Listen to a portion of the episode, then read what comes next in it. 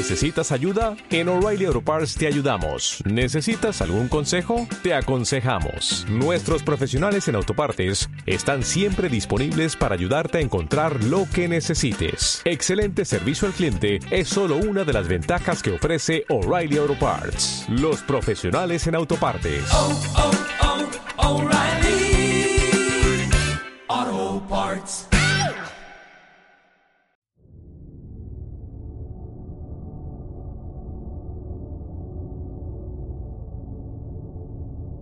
Abra su mente.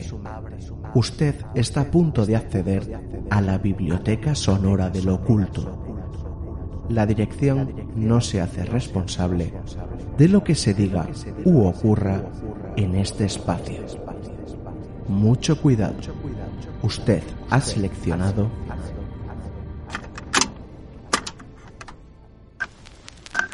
Cantabria Oculta, con Juan Ramón Cayón, Antonio Gutiérrez Rivas y Alberto Martínez Beivide.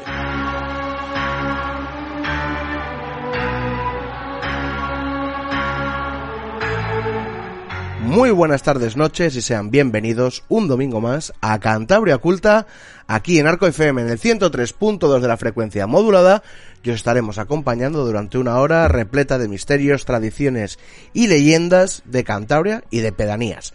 Hoy nos vamos a ir mucho más lejos de las pedanías habituales. Y bueno, ya están conmigo Antonio Gutiérrez Rivas, muy buenas tardes, noches. Hola Juan Rea, ¿qué tal? Y Alberto Martínez Baby de Baby, muy buenas tardes, noches. Buenas chicos, ¿qué tal? Hola baby. Muy buenas, Toño.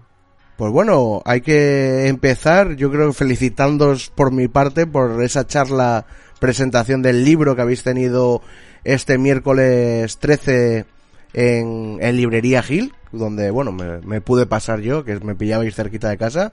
Y oye, los, lo dije y no exagero, llenáis más que los Rolling, ¿eh? Bueno, no estuvo mal de gente, la verdad es que se llenó la librería, tuvieron que poner sillas adicionales para la gente, que se pusieron en los costados porque no entraban en, en, donde habían previsto los, los libreros, que bueno, las libreras, que es librería de mujeres, eh, la asistencia. Y bueno, estoy contentos y se vendieron muchos libros y la gente, pues parece que le gustó la charla, quedó ameno y luego se entabló una pequeña un pequeño debate, ¿no? Con míticos del mundo de la ufología y de, y de la parapsicología también que andaban por allí. Y Julio, bueno, pues, Julio Arcas, Antonio Elegido, la verdad es que sí, y, el propio Na- Nacho Esta- Cabria que nos Nacho presentó. Cabria, que nos presentó, nos hizo una gran presentación además, eh, y, y la verdad es que estuvo muy bien, sí. Y a mí me hizo mucha ilusión ver a, a Nacho y a Julio, que hacía desde antes de la pandemia que no les veía. Claro. Y me hizo mucha ilusión poder ir, bueno, luego ir a tomarnos una cervecilla con ellos. Que pareció como volver a esas épocas donde grabábamos en Arco FM y podíamos tomar y hacer una pequeña tertulia post grabación. Y bueno, oye, muy, muy contentos y también de ver a muchos oyentes, ¿no? De, de Cantabria Culta poder poner caras a, a, podemos decir, míticos que se suelen pasar por, Son míticos. por míticos. el, por el. El iVox. Y pudimos ver a Montañés, también a Tambor, que le pusimos Tambor. cara. Oye, A que Nieves. a A Nieves, Nieves, estaba allí. también. Por cierto, Tambor, que claro, se tuvo que venir, yo lo pensé, digo, desde, desde su zona de Castro, ¿no? Que, que bueno, sabemos Sí, que bueno. toca, que tiene, hay un grupito de música en Castro y oye, agradecer a toda esa gente que Sí, se acercó. sí, Bueno, estuvo muy bien porque aglutinamos eh, el mundo de la gente del misterio Mm. y el mundo de la gente del folclore. Había gente de los dos mundos, porque ya había mucha gente que conocidos míos del mundo del folclore también. Y, y bueno, está bien, ¿no? Yo creo que es el objetivo de este libro, aglutinar esos dos mundos. Mm. Y compañeros míos, compañeros míos del cole. Que, que eso también, ¿eh? Que- también estaban ahí Marta, Oye, que Manolo, Toño ha escrito un libro. Mónica. Sí. Bueno, bien, pues, bien. eh, pues oye, que, que se llenó, vaya, que estuvo bien, sí. Pero que no queda ahí la cosa, porque es que la eh, semana que viene, el día 22, tenemos otra otra presentación y hay que decirlo para que la, vaya la gente más de la zona de Torrelavega y alrededores, porque el día 22, que cae viernes de, de abril, a las 7 estamos en la librería. media, siete y media. Siete, siete y media, vale. Lo voy a apuntar Para para, que- hacer el cartel. Para que no vayas A más. las- a se presenta media- Baby y dice, "Uh, no ha venido nadie. ¿Qué, qué fracaso más absoluto. No ha venido ni Toño. Pues a las siete y media en la librería de libros, en la calle La Saga Larreta, me parece que 11. eh, en Torre la Vega, ¿no? Eh, día 22 de abril, a las 7 y media. Pues ahí estaréis. pasados por allí a, ver- a vernos, hombre. Que se pase ahí la gente, apa- aparte hay firma de libros, ¿eh? Luego que, oye, firmasteis también. Mirasteis bien a ver si os pusieron un contrato o algo y habéis firmado lo que no deberíais. Yo mira, yo estaba sin gafas y no sé ni lo que he escrito, o sea, que a saber lo que ha escrito la gente. Pues bueno. Y, y nada, bueno, vamos a también a decir un poquito lo que vamos a traer hoy al programa, ¿no? Porque comenzaremos como siempre con el Cantabria Pagana. ¿Y qué nos has presentado y qué nos has preparado, baby, para, para esta jornada? Bueno, pues hoy vamos a traer, vamos a hacer un batiburrillo, porque bueno, estamos en plena Semana Santa y Toño va a traer una historia, ha rescatado una historia en antiguos legajos, que ahora nos la va a contar, de tradiciones en Semana Santa. Eh, vamos a poner un audio que yo creo que ya ha pasado por el Mm. programa, pero no lo tengo muy claro, eh, sobre un tema de, que tiene que ver con el oficio de tinieblas y de cómo espantar a las tormentas relacionado con la Semana Santa. Y luego vamos a ver un poco de liturgia relacionada con el bautismo cristiano. O sea, va a haber cosas cristianas hoy en el programa, pero en la parte final del Cantabria Pagana volvemos al paganismo. Eso es. Un poquito un cajón desastre, ¿no? Por ahí. Que por cierto, hablando de esa frase, el otro día me enteré que es cajón de sastre, no de desastre. Sí, No no sé. un desastre. Pues no lo sabía. Y el otro día lo leí en internet y mucha gente creía lo de ello, que era como yo, que era cajón desastre, o sea, que era un desastre de cajón y no de profesión. Oye, pues ahí está, me hizo ilusión conocer eso. Y luego, Toño, vamos a hablar de milagros. Vamos a hablar de, de- ya que estamos en, en Semana Santa, aunque realmente no tiene mucho que ver. eh, vamos a hablar de eh, sucesos milagrosos, entre comillas, que tuvieron lugar en los campos de batalla de la Primera Guerra Mundial. Pues nos Estamos trasladaremos. ya hace, cumplimos ahora 104 años desde del final de esa guerra. Pues será después del Cantabria Pagana, nos, nos hablaremos eso de milagros en la Gran Guerra. Y bueno, antes de pasar, vamos a recordar las vías de contacto, ¿no? Estamos en Twitter, en arroba Cantabria Culta, en el Facebook, podéis buscar nuestra página, en nuestro email, contacto cantabriaculta arroba gmail punto com, en Instagram, en TikTok, en YouTube y para todo lo demás, cantabriaculta.es.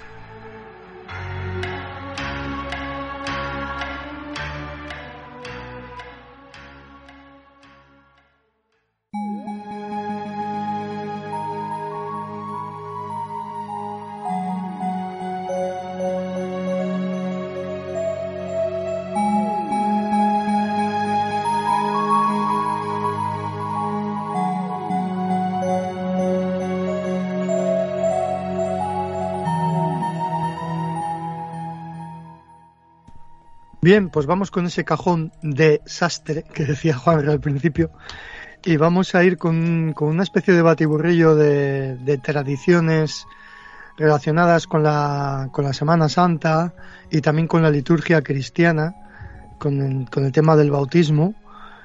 Pero va a empezar Toño, porque Toño siempre últimamente me ayuda mucho en el Cantabria Pagana, rescatando sobre todo cosas de antiguos legajos, de antiguos documentos. Y Toño ha rescatado una antigua tradición que se hacía ¿dónde, Toño? Pues se hacía en Bárcena de Cicero, pero también dicen que se hacía en Santander, en la iglesia de San Francisco, por la venerable Orden Tercera, que no sabemos muy bien qué, qué orden es esta. Pues esto es un, un- un ritual que recogió Fernando Barreda eh, en la revista etnográfica Hoyo Science de, de 1974 y que dice que se refiere en principio a Bárcena de Cicero, luego aclara que también se hacía, aparecía en Santander, que en Bárcena de Cicero el domingo de pasión, que eh, cre- creo que es el domingo de Ramos, que antes se llamaba domingo de pasión, dice, en la parroquia se rezaba el rosario y al llegar el tercer misterio, un joven de entre 12 y 16 años se colocaba en el centro de la iglesia, sobre los brazos abiertos de una cruz que estaba colocada en el suelo, poniéndose una corona de espinas en la cabeza. Bueno, de momento esto ya es interesante, ¿no? Sí, ya la, im- la imagen ya impacta un poco. Impacta, bien, seguimos. En el extremo de la iglesia, debajo del coro, se ponía una mesa cubierta con un paño blanco. Y sobre ella, atentos, un crucifijo, una calavera y un par de fémures. Casi nada. O sea, Sí, sí. en la iglesia, calavera y un par de fémures, como la bandera pirata. Pues bien, De rodillas y apoyado los- sobre los codos, en la mesa rezaba el señor cura, que tenía a un lado al sacristán y al otro, al otro el presidente de la hermandad o cofradía. Cada misterio del rosario se relevaba al chico que estaba en la cruz. Y durante todos ellos, dos mozos cargaban cada uno con una cruz, yendo a paso lento para recorrer la iglesia desde la mesa en que rezaba el señor cura, arro- arrodi- arrodillándose después cuando llegaban a la cruz sobre la que estaba el chico, regresando hasta la mesa para dar una vuelta alrededor de ella y con la cruz apoyada en el suelo. O sea, no había, había cruces por todos lados. Bien, en esta actitud esperaban ser relevados por otros dos mozos, y al llegar estos se quitaban la corona que besaban y se la daban a besar a los otros. Durante, durante la letanía, el sacristán y el hermano mayor de la hermandad daban a besar a los fieles presentes la calavera, delante de la cual hacían estos una reverencia y terminaba el rosario, haciendo una procesión alrededor de la iglesia con un pendón negro al son de las campanas que tenían el toque de difuntos. Ah, no está mal, ¿no? No, imagen, la- la imagen es un tanto tétrica, ¿no? Como Tétrica, pues sí, muy potente, me parece a mí. Y, Bueno, claro, esto. la Semana Santa es tétrica. Claro, para sí, sí, para mí siempre ha sido tétrica, tío. Mucho, tiene tiene un componente eh, bastante impactante en ese sentido, ¿no? Y esta tradición eh, de- en algunos sitios de, de Cantabria, pues es curiosa, que me supongo yo que a lo mejor desapareció con el Concilio del Vaticano, ¿no? De los años 60, me imagino. Claro, muy posiblemente. El Concilio Vaticano Sí. II eh, Sí. ya, sabemos que acabó con todos estos rituales más o menos extraños, de alguna manera, o, muy impactantes, Sí. para hacer unas cere- ceremonias mucho más ligeras de contenido, ¿no? No tan, espe- no espectaculares. Eh, espectaculares debían de ser también todos los oficios de tinieblas que se hacían en- durante la Semana Santa, donde ponían todas las iglesias a oscuras, eh, o sea, en oscuridad, quiero decir, y donde los feligreses eh, cogían los bancos, las sillas y lo- hacían ruido contra el suelo para, para recrear como un estruendo, como una tormenta, eh, o con sus propios pies sobre las tablas de, de- los sitios donde se, se ponen de rodillas, ¿no? Y en este sentido tenemos un audio que vamos a escuchar ahora de que conseguimos ya hace muchos años en Casar de Periedo, nos lo cuenta Mariuca. Eh, es una cosa para espantar a las tormentas, pero es que en realidad nos está hablando de un rito que se llama el monumento, que hacían en unas capillas que había allí en Casar de Periedo, y lo mejor que podemos hacer es escucharla. Eh, cuando llegaba una tormenta fuerte, ¿qué se hacía para espantar a la tormenta? se encendía la se encendía la luz que que la se encendía la vela que por Semana Santa la, la había en el, en el monumento y, y le daban una vela acá a, a los cofrades le daban una vela y cuando había tormenta se encendía la la, La vela. la vela del monumento ¿Qué, qué es de lo- Semana Santa ¿Qué- qué es ¿no el sabes lo que monumento? es un mon- el monumento? No sé a cuál te refieres. El monumento de Semana Santa es cuando mm, aquí había una capilla, aquí hay unas capillas al lado de, de, de las gradas, al lado de- hay capillas. Y esa capilla había unas telas encarnadas, rojas, que dicen ahora, que, tapa- que tapaban enteramente la, la, la capilla. Y al poner unos reclinatorios también cubiertos con la tela de... Y es donde ponían el sagrario. Y, eh, y abajo de, así del sagrario ponían velas que las viejas pues ponían cada una la que le parecía ponía una vela y luego después pues lo que quedaba de la vela lo daban para eso para, para llevarlo a casa y cuando había tormenta se encendía ¿Estaban bendecidas esas velas? sí claro ¿Y qué se, se decía alguna frase o algo? cuando pues no se sé pero yo digo que al eso estarían bendecidas Es que los sacerdotes entonces, Entonces, no lo hablaban en castellano, lo hablaban en, Pero- en latín. Pero, por ejemplo, cuando llegaba la tormenta y se ponía la vela, se decía alguna frase. Santa sa- Bárbara. Eh, a. Santa Bárbara bendita en el cielo está escrita, la vela de la cruz Jesús. Y se rezaba un Padre Nuestro. Eso, ¿eh? Bueno, pues los monumentos, ¿no? Cómo tapaban con esos paños, esas eh, enca- encarnaos, y cómo consagraban las velas, y esas velas servían luego para espantar a la tormenta, y eso se hacía durante la Semana Santa, ¿no? En Casar de Periodo. Son tradiciones curiosas que están bien, y, y como ellas mismas dicen, uno de los misterios que debía de haber an- antiguamente y que debía ser impactante es oír la misa en latín, ¿verdad? Claro, es que el- yo creo que el carácter mistérico de- del rito eh, eclesiástico perdió mucho cuando se- la gente empezó a entender lo que oía. Claro. Es un poco absurdo lo que estoy diciendo, ¿no? Pero es así. El latín tenía esa, ese componente de, de lenguaje iniciático casi, porque era un lenguaje iniciático, lo conocían los curas y poco más. E incluso algunos curas seguramente lo sabrían muy bien lo que decían a veces.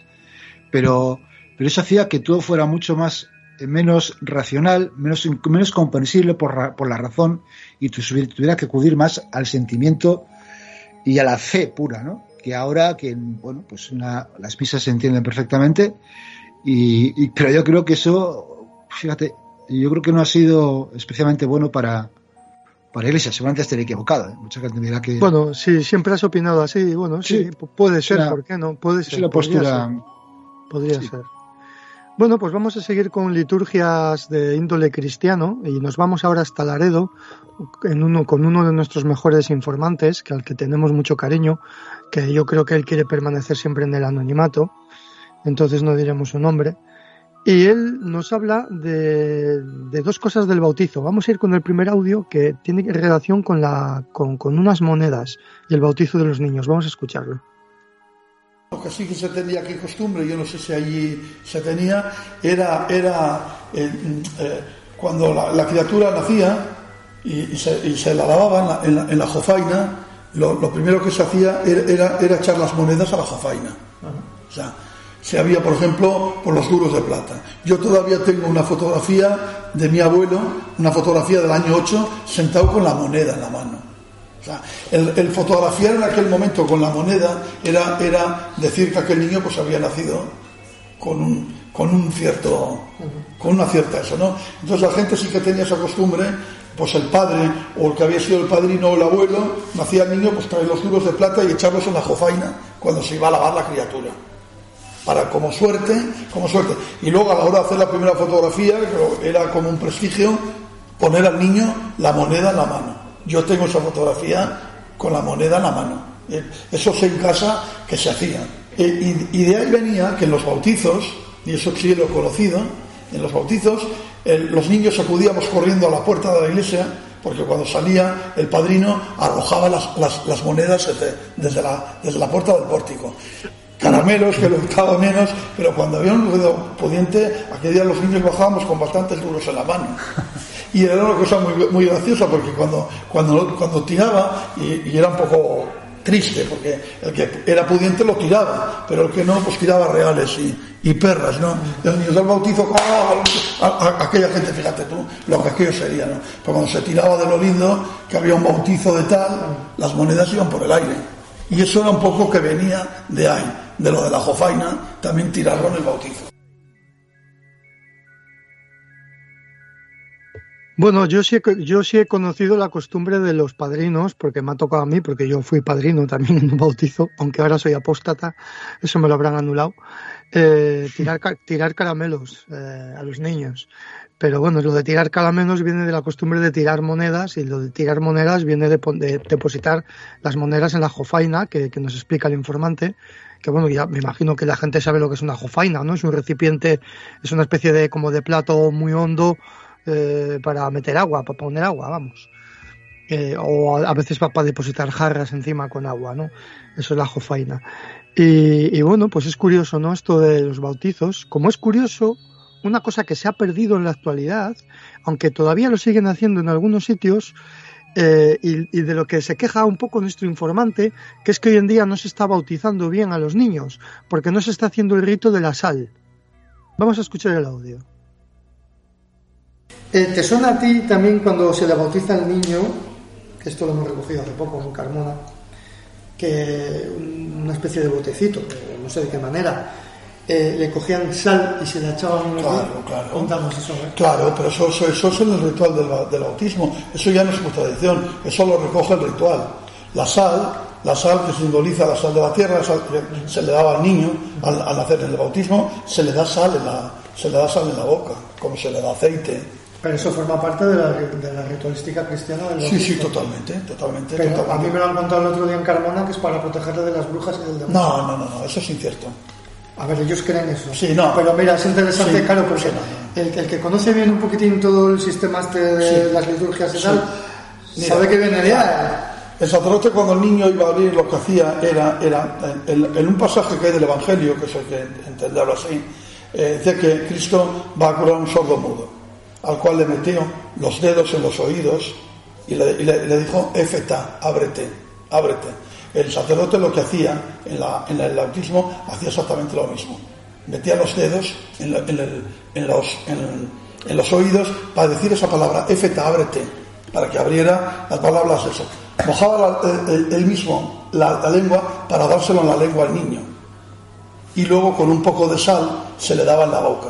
Vosotros seréis la luz del mundo y la sal de la tierra y de Jesucristo. La sal no solamente sirve para sal, no sirve solamente para sazonar, sirve para sazonar, sirve para, para curar y sirve para, para preservar de la, de, la, de la corrupción. Entonces en el bautismo la sal tiene un símbolo muy grande, preservar a la criatura de la, de la corrupción porque es llamado a la vida eterna sazonarle, quiere decir darle vida por la alegría de la palabra de Dios y demás. Entonces, ese es el sentido. Nada de eso de brujas ni de nada de esas cosas. Eso tiene, eso tiene el, el ritual, el ritual de, de la iglesia. Igual que se le signa, lógicamente, con el óleo. ¿Esto también se dejó de hacer por lo del concilio o qué? No, no, no, no, no, eso se sigue, eso se sigue Se sigue haciendo. Sí, sí, sí, sí, sí, sí, sí. El- el- es, es más, el que no lo realiza bien, ese bautismo no está bien realizado. No está bien.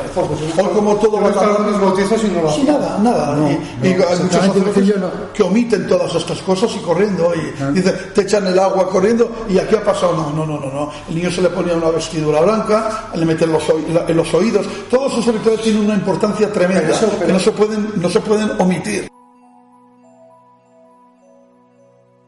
Bueno, es curioso, ¿no? Cómo, cómo parece que ha, ha ido desapareciendo de, de la liturgia del bautismo este ritual con la sal, ¿no? Y lo de destaponar los oídos y todo esto. A nosotros en Carmona nos contaron que lo de la sal era para espantar a las brujas y los malos augurios. Eh, a este informante, que hay que decir que es seglar, por eso controla bastante de estos temas, no le parecía correcto, porque él tiene una concepción bastante religiosa y bastante cristiana, pero es que en realidad él está diciendo lo mismo, que se le echa la sal para, para que el niño sea incorrupto, o sea, que no, para preservarle de la corrupción. A fin de cuentas es más o menos lo mismo, ¿no? O sea, con esto Sí, te protejo de la corrupción y, y en otros sitios con esto te protejo de las, de las brujas y de los mal de ojo. La sal como, como elemento, lo sabemos en muchas supersticiones, como elemento protector la sal, ¿no? De, Sí. De eso. Pero es interesante que aunque uno no sea creyente, eh, Mm. todos estos rituales son cuando uno cuando uno le cuando uno le explican el, el origen y la razón Sí. de ser eh, son tremendamente interesantes, ¿no? Sí, eh, y- de una carga- no dejan de ser creencias mágicas también. o sea, claro, por eso. son- no es, muy no, es interesantes. pa- no es pagano, pero, pero son creencias mágicas. Eh, yo siempre digo que el cristianismo es una religión mistérica y como todas las religiones mistéricas está cargada de magia, ¿no? Es que al final el paganismo no es más que las otras creencias vistas del, del cristianismo. O sea que Esa- es así. exactamente, De manera exactamente. que eh, el, cris- el cristianismo es paganismo visto desde otro punto de, de vista de otro tipo de creencias. Lo cual estamos en, estamos en las mismas, como bien dices tú. Bueno, pues seguimos con el mismo informante, al que tenemos gran cariño y le mandamos un, un fuerte abrazo si nos está escuchando. que nos cuenta un curioso método para saber si una mujer estaba embarazada y si tenía un niño o una niña. Escuchemos. Las mujeres, pues sí, lo que tenían antes de dar a luz, que si metes una tijera, que si... estas. Cuéntanos eso. Bueno, yo no he llegado nunca a ver esas cosas, no lo he llegado nunca a ver, pero sí que lo he oído contar. Pues eso, eh, yo recuerdo con un péndulo, eh, cuando estaban algunas de aquellas mujeres mayores, pues cogían un, como, un, como un péndulo con una eso y la, la pasaban delante de, de, la que estaba embarazada, seguro un niño, una niña. Eh, esas La tonterías. tijera la ataban un cordel y hacían así con ella. Sí, algo de esto quiero recordar, algo de esto, y sí, y que a lo mejor no era un péndulo y era una tijera, porque yo tengo lejanas ideas de haberlo visto de niño. Bueno, él se acuerda, tiene, tiene muy buena memoria. Muchas de las cosas que nos cuenta son cosas que recuerda él cuando era, cuando era un chiquillo, ¿no? Tiene, tiene muy buena memoria. Y en este caso, pues bueno, una manera de, de ver si las mujeres estaban embarazadas, que él considera superchería, pero bueno, re- lo recuerda, está curioso.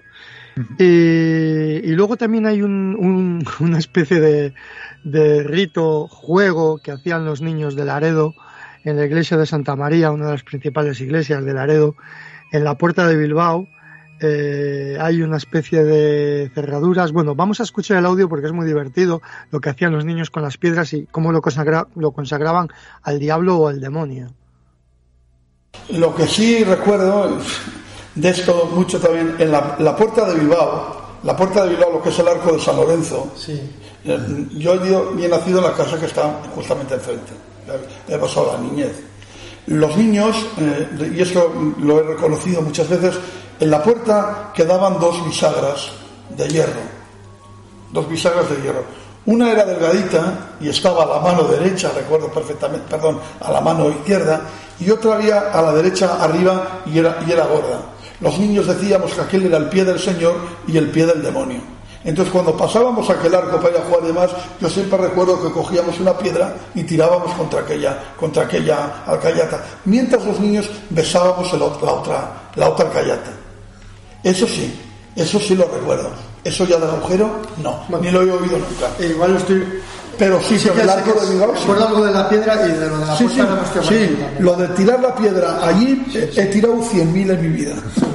Es, es más, que es- una pena porque cuando se era un hueco, porque estaba muy abierto la pared y se veían todas las piedras, todas metidas ahí. Y claro, cuando éramos niños, no, hoy me doy cuenta claramente que no eran más que las bisagras de la antigua puerta, indudablemente.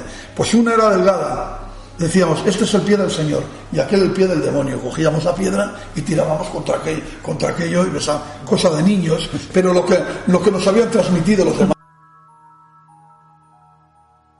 Bueno, una cosa realmente curiosa en el casco viejo de Laredo, ¿no? Eh, cómo, cómo tiraban piedras y luego besaban. de- de- si tirabas aquí era el diablo si tirabas aquí era Dios, ¿no? Era una cosa bastante curiosa, ¿no? Un juego también con cierta liturgia cristiana donde juegan con el bien y el mal los niños, ¿no? Es una cosa Mm, bastante sí. curiosa. Y que más, como él dice, casi no soy cielo, dice que es algo que se lo enseñaron sus mayores. Que Sí, es una, sí, sí, sí, una, tradición antigua. Sí, antigua. bastante antigua, sí.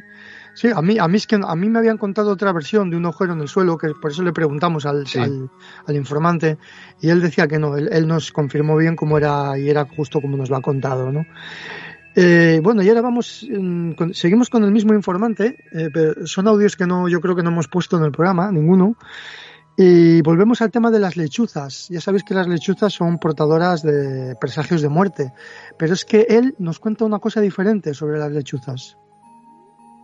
solamente de que yo las tenía muchísimo miedo. ¿Por qué? Pues porque, eh, yo, como os he dicho antes, yo vivía enfrente de, de donde está el arco de Bilbao y claro, yo tenía dos iglesias delante de casa. Tenía el convento de las Trinitarias a mi, a- de frente y la iglesia del Espíritu Santo aquí. Entonces había muchísima lechuza.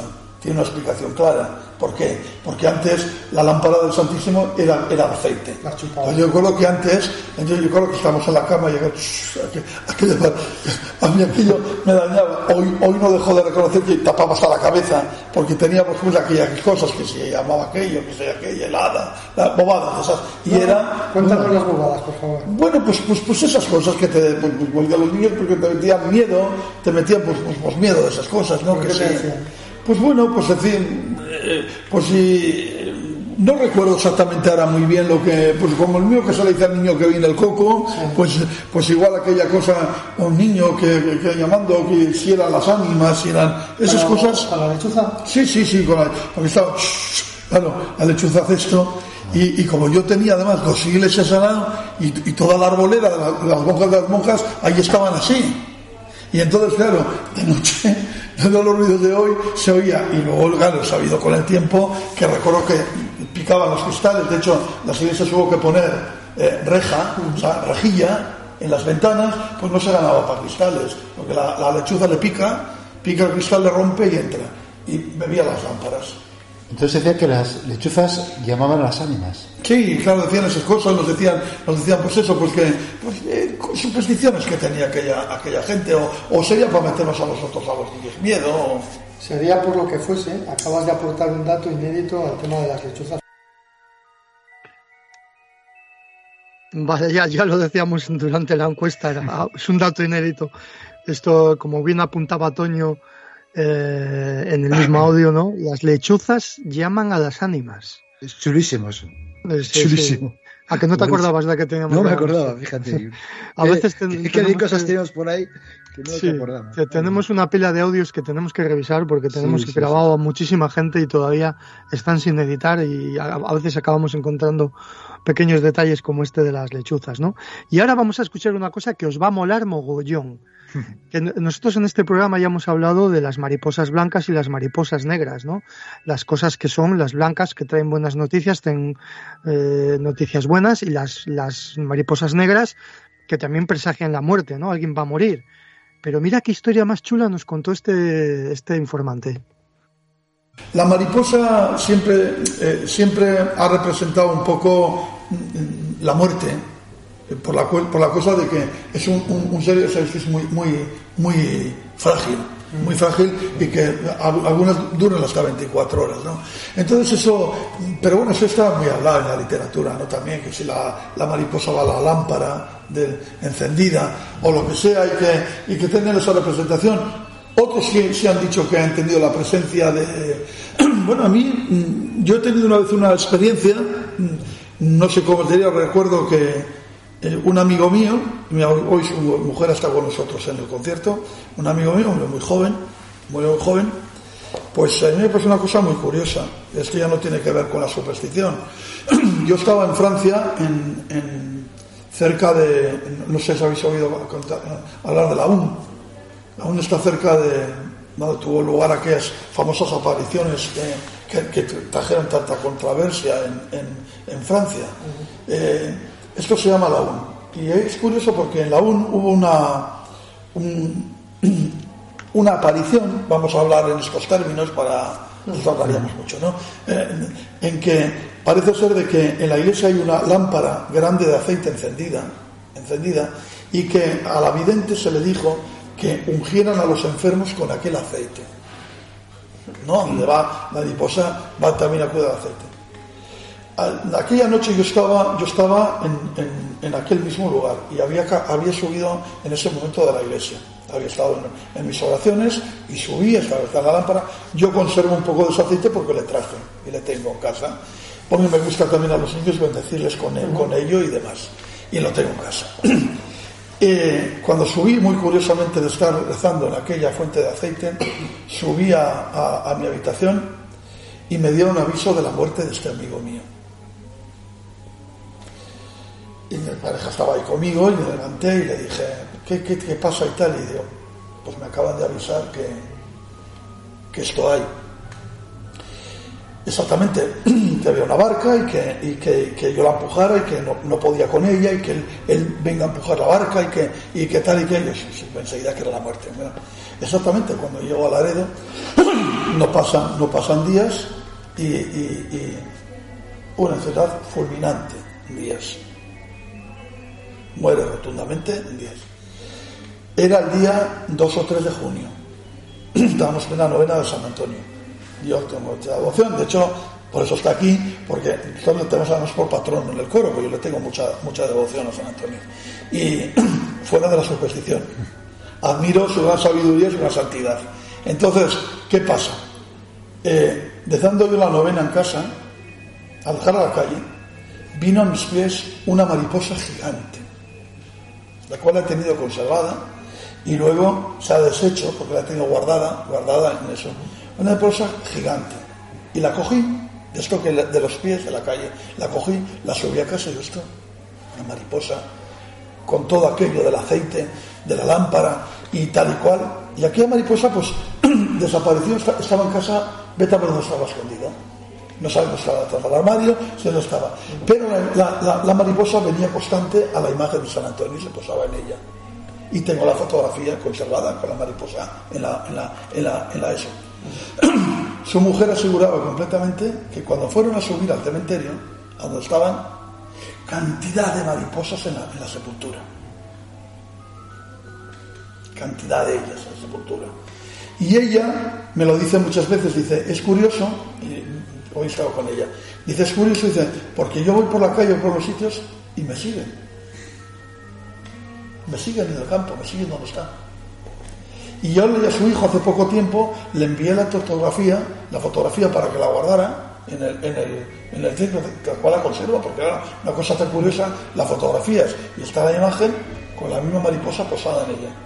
Desapareció por atrás y volvió otra vez a la imagen. Yo le había sepultado a él con la medalla de él en la mano. Hay cosas, pues que ya, esto ya no va en la, en la superstición, hablo de cosas, hablo de cosas reales. ¿Y la mariposa como era negra, blanca o negra? Era una mariposa grande, grande, de color, color, un color oscuro, un pardo oscuro, con las alas muy grandes, y- pero, pero grande, grande de este tamaño, enorme, enorme. Recordaba No, este... sí, perdona, David. No, sí, di, di. No, que, que recordaba eh, la historia, pero no, no recordaba todos los detalles y la verdad es que es impresionante la historia. Sí, y además no es la primera vez que recogemos cuando alguien muere y que entran mariposas. Eh, Sí. también, también con el caso de la bruja de Cayón, eh, cuando muere entran mariposas por la ventana eh, y apagan la vela que tenían ahí encendida. Y, en este caso también cuando entierran a este hombre, las mariposas van a la sepultura y luego siguen a la mujer. Es que Y luego- sí. Es que es muy curiosa la historia, ¿no? Porque también se le aparece al informante la mariposa como un poco como símbolo de, de- de aviso de muerte, ¿no? O sea, es, Es que estoy curioso. recordando, recordando que Elena Espejo nos contó que Sí, sí, sí. creía que en algunas ocasiones las personas, cuando ven una, cuando ven una mariposa, creen que es como la reencarnación de una persona, Eh, efectivamente. de un fallecido. Y esto puede tener que ver con esas mariposas que siguen a la mujer. Quizá son el espíritu del hombre, ¿no? Según la creencia popular.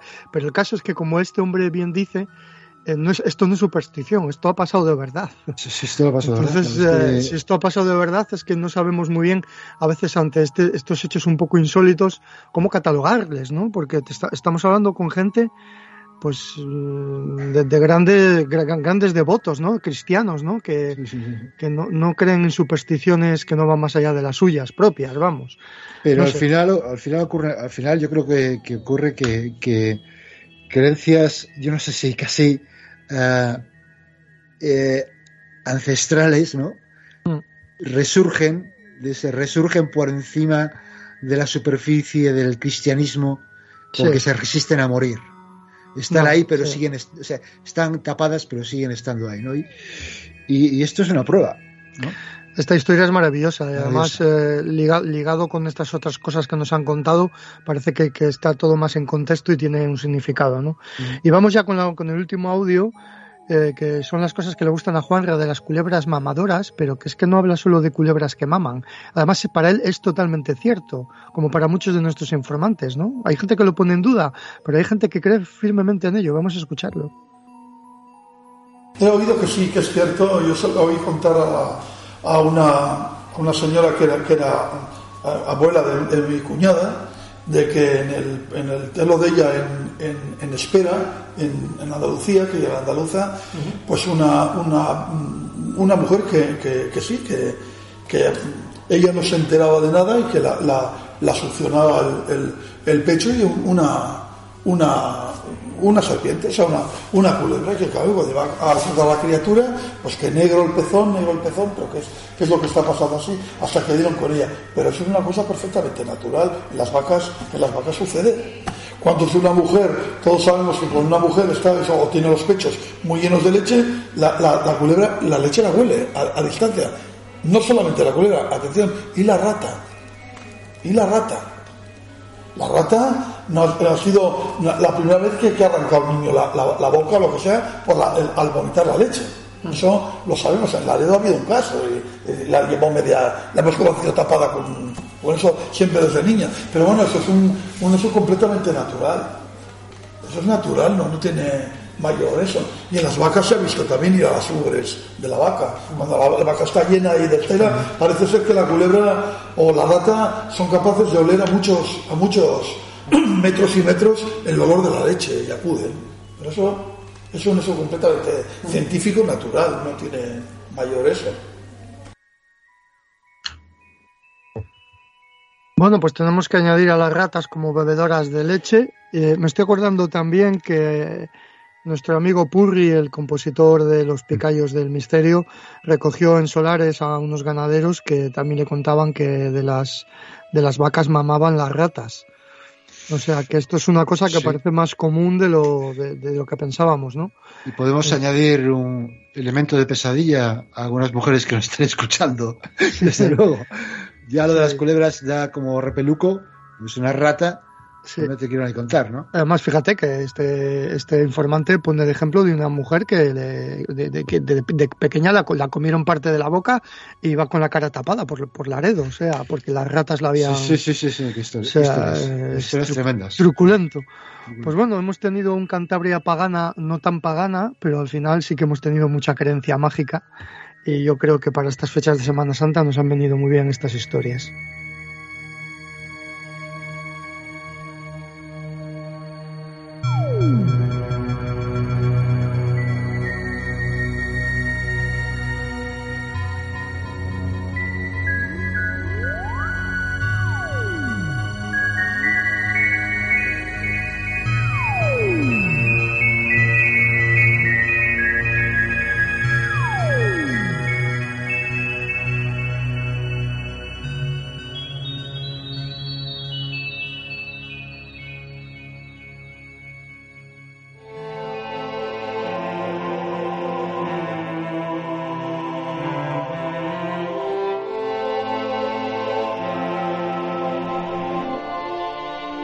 Estamos ya en estas historias de milagros o historias eh, maravillosas de, la Primera Guerra Mundial. Y cuando hablamos de esto enseguida la gente que está un poco metida en el mundo este del misterio pues enseguida va a decir bueno ya me van a hablar de los ángeles de Mons pues no bueno sí y no porque vamos a recordar lo que son los ángeles de Mons la historia de los ángeles de Mons para los que no lo sepan pero vamos a hablar de otras cosas que son bastante desconocidas bueno, la historia de los ángeles de Mons es la más conocida entre las historias milagrosas de la Primera Guerra Mundial, que consiste, eh, pues es una leyenda que, que escribió un autor que se llama Arthur Machen, un autor muy peculiar, que escribió un libro eh, muy interesante sobre el dios Pan, que el propio Stephen King dice que es el libro de terror mejor que se ha escrito.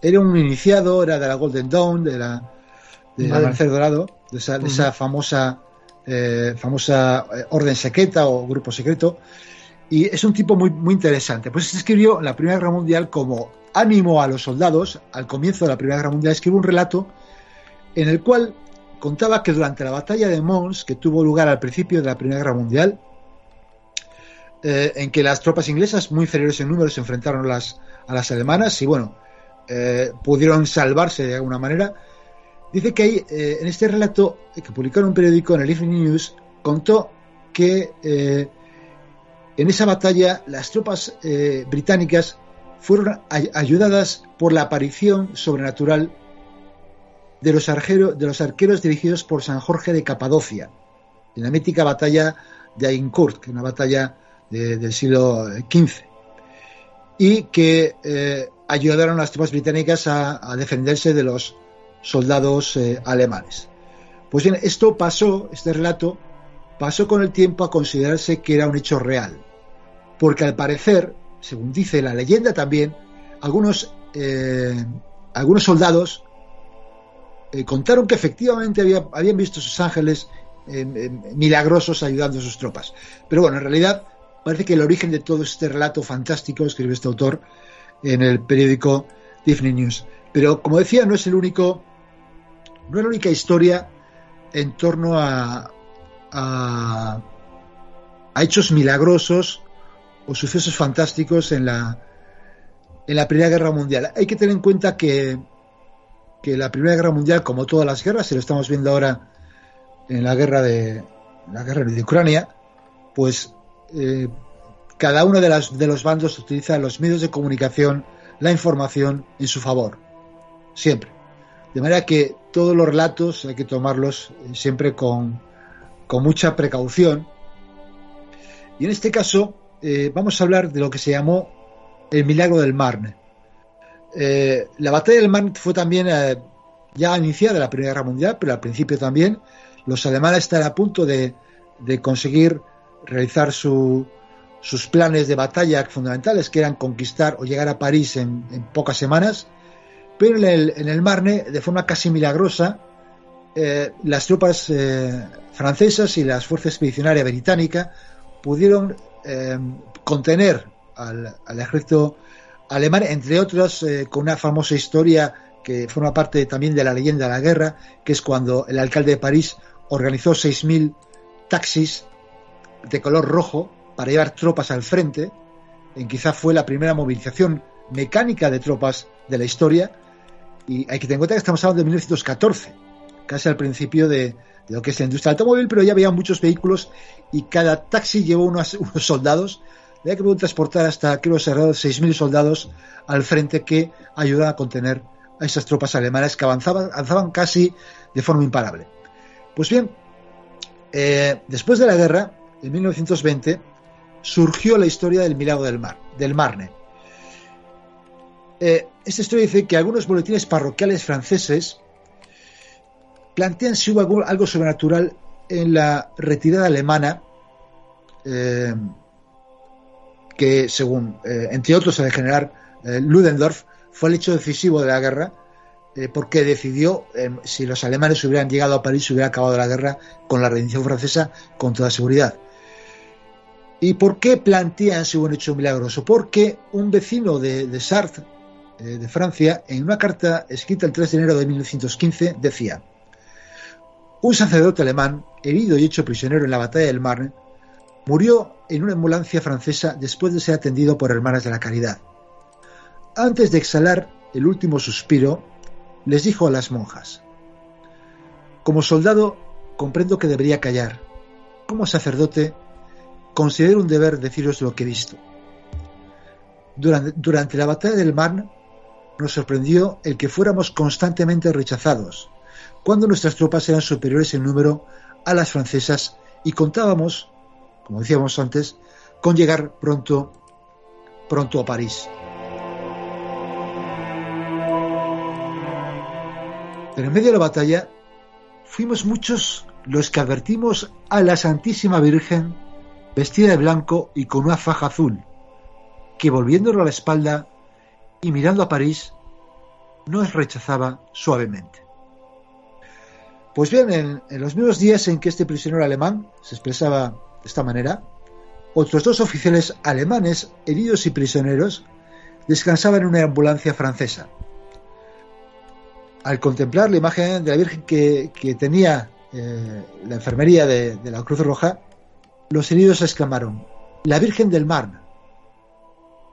La enfermera que conocía al alemán quiso hacerles hablar, pero los heridos se negaron a ello. Otro herido, Anisí Le Molinó, hizo eh, a los que le cuidaban relato parecido, afirmando que fueron miles los alemanes que presenciaron el suceso sobrenatural. Pues bien, estos boletines parroquiales eh, refieren a las distintas versiones de los heridos alemanes y concuerdan todas en haber sido la Virgen quien lo rechazó en la célebre batalla.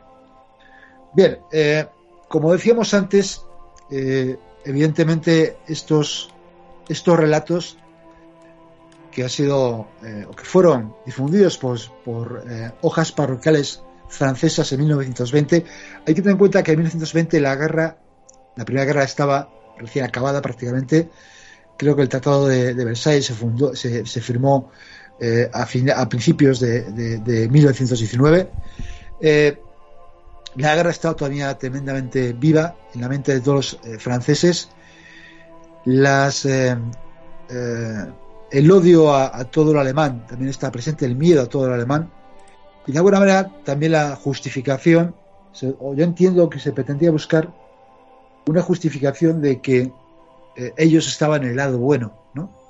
De que eh, desde, desde las alturas las fuerzas celestiales estaban eh, apoyando al bando, al bando de la verdad, al bando eh, que tenía a Dios y a la Virgen detrás de ellos.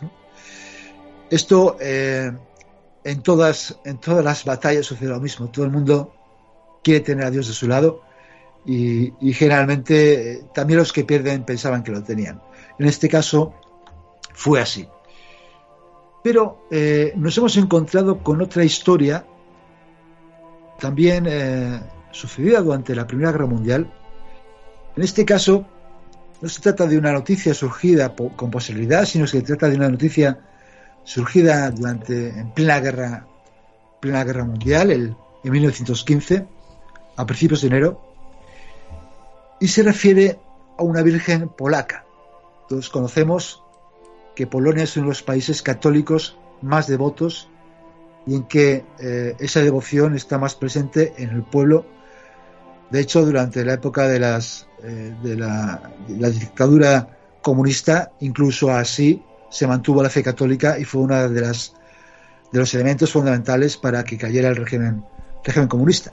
Pues bien, eh, esta, esta noticia dice que, que cerca de las orillas pantanosas del Pilitza, que es un río polaco, era de noche, los vapores helados subían del río, los centinelas de pie en los cañaverales tiritaban bajo la bruma, un batallón colocado de avanzada dormitaba bajo las tiendas de campaña. Nada se escuchaba en la tregua de las tinieblas. Pero sin duda, los hombres que descansaban revivían en sus sueños las peripecias de las recientes luchas. Y de repente, uno de los soldados que velaban por la seguridad del ejército vio pasar, la vio muy bien, a una dama que le hizo un signo tutelar. Era soberanamente bella y toda vestida de púrpura. Su diadema lucía constel- constelada de carbunclos. Cada uno de sus gestos se acompañaba de un rielar de diamantes y perlas. Entonces el soldado, deslumbrado, reconoció que, ten- que tenía ante sí a la Virgen de Shentokov, cuya imagen había admirado tan frecuentemente, y se posternó mientras que ella tendía el brazo majestuoso en la dirección de Alemania. Y el centinela corrió a llamar a los hombres de la Guardia de Prevención, que también vieron la aparición y se pusieron a recitar sus oraciones. Y todo el batallón, todo el batallón, desde el primero de soldados hasta el último, se levantó maravillado y todos los soldados cayeron de rodillas ante la Virgen de Chetokov. Y el comandante que había acudido creyendo en una alarma también vio a la Virgen, o al menos el buen hombre así lo declaró, dando con esto una gran alegría a los soldados, que dirigían fervientes plegarias a la Madre de Dios, mientras ésta continuaba indicándoles el camino de Alemania. Después de la aparición se desvaneció lentamente entre la niebla, y el fulgor dorado que dejó tras de sí desapareció a su vez, y nada más se vio. Las apariciones no duran siempre. ¿Qué historia es esta que corrió por todo el ejército? Muchos periódicos la contaron. Y aquí la noticia continúa diciendo que eh, quiénes somos nosotros para conocer el fondo de las cosas. Dice, y habla de Juana de Arco, que, ¿por qué Juana de Arco escuchó voces? ¿Por qué oyendo esas voces fue capaz de, dar cima a óperas prodigiosas? En todo caso, la, dice que eh, la Virgen de, de Chentokov, eh, la Madonna adornada de joyas espléndidas, eh, que dice que, por cierto, que los malhechores alemanes robaron en su entrada en Polonia, es una virgen que realiza milagros innumerables desde el siglo XIV. Es una virgen que figura en la antigua pintura sobre madera de ciprés que se venera en la amplia iglesia de la ciudad de, Chentekov. La reputación de esta Nuestra Señora de Lourdes, polaca, digamos, ha terminado por ganar los países ortodoxos también.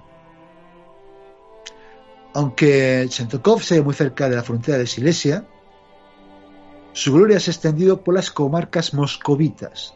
Hay que recordar que en aquella época estaba Alemania, también tenía un frente, no solo el frente occidental, sino el frente oriental, peleando con polacos y rusos.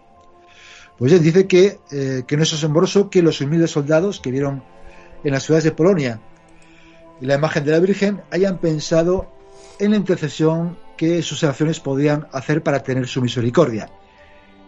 De ahí, cómo fuerte de pensar en la imagen sobrenatural, vieran surgir la Virgen en persona. Pero dice que algunos, que llamaron esto una alucinación colectiva, eh, surgida de estos eh, soldados armados de heroísmo, eh, que creen que puede hacer que los arrojar estos prusianos hasta el río Oder, dice el artículo que ojalá todos los soldados tuvieran estas alucinaciones que generan tanta fuerza en las tropas. Bueno, esto es un relato, como habéis oído, lleno de misticismo, lleno de una cierta eh, sentimiento religioso.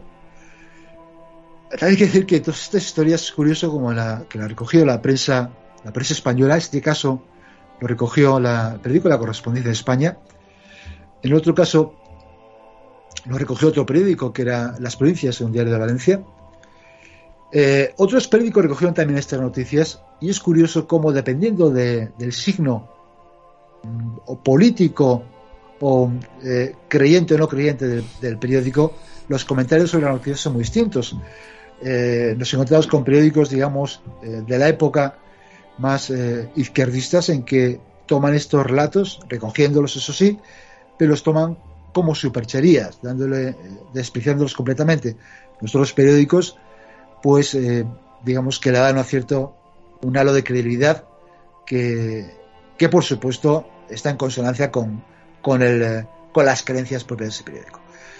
En definitiva, eh, estas son historias de, esta Primera Guerra Mundial que en tanto marcó eh, Europa, que en todo caso no es extraño que los soldados en, esa guerra tan terrible, prácticamente viviendo en trincheras rodeados de, de barro, tuvieran estas visiones y quizá otras muy distintas. O vete a saber qué o quién se apareció en esos campos de batalla.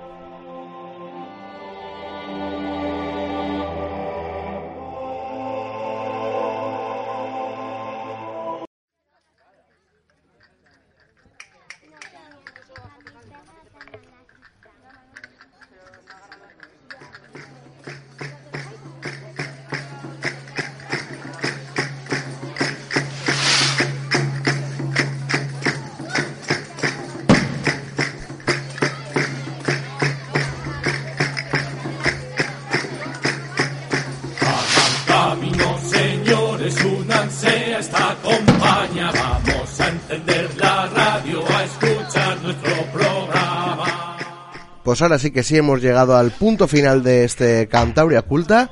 Espero que, os haya gustado, que lo hayáis disfrutado. Recordar que este programa y todos están en la aplicación de Evox, aparte de cualquier aplicación de podcasting que hoy he estado mirando y yo creo que estamos en todas. Si nos queréis escuchar a través de Alexa podéis, Apple Podcast, Google Podcast, Spotify, he visto también Listen FM, bueno, TuneIn, estamos en todas las principales plataformas de podcasting. Y recordad, si nos escucháis a través de iVoox, pues oye, nos dejáis un, un me gusta, un like y, nos, y un comentario que lo agradecemos mucho y oye, que nos da mucha visibilidad a la plataforma para que otra gente pues pueda encontrarnos y pueda disfrutar de estos programas. Y bueno, vamos a recordar que lo solemos hacer al principio del programa, pero se nos ha olvidado con lo de las presentaciones, esa gente que nos ha escrito durante esta semana, como Betting Clown, Tambor, Marcos Goitia, Marina Gurruchaga y Montañés. Es cierto que bueno, este programa pues ya está empezamos la Semana Santa y sabemos que durante época vacacional pues baja un poquito la gente en el programa, pero bueno, sabemos que después de esas vacaciones que espero que estéis disfrutando todos y que bueno, que este sea el broche final a ellas, pues oye, que, que nos volváis a encontrar a través de la plataforma de iVoox. Y bueno, tenéis también si, si, queréis ver a Toño y a Baby, una presentación del libro Creencias Mágicas en la Tradición Oral de Cantabria, porque os vais a Torlavega, ¿no? Nos vamos a Torre la Vega el próximo día 22, viernes, el de abril, eh, a las siete y media en la librería de libros en la calle La Saga Larreta y allí estaremos presentando nuestro trabajo y espera- esperamos a toda la gente de la zona, que nos haría mucha ilusión ver a caras conocidas y a caras desconocidas más todavía. Pues bueno, toda la gente de la cuenca del Besaya pues ya sabe que, que tiene una cita ahí importante y oye, para poder adquirir también el libro de creencias mágicas de tradición oral de Cantabria. Yo creo que si no queréis añadir nada más, nos despedimos hasta dentro de siete días aquí en Cantabria Culta y si no, pues bueno, decimos nuestro lema y nos marchamos. Pues nada, dicen que el saber no ocupa lugar. Sapere aude. Atrévete a saber.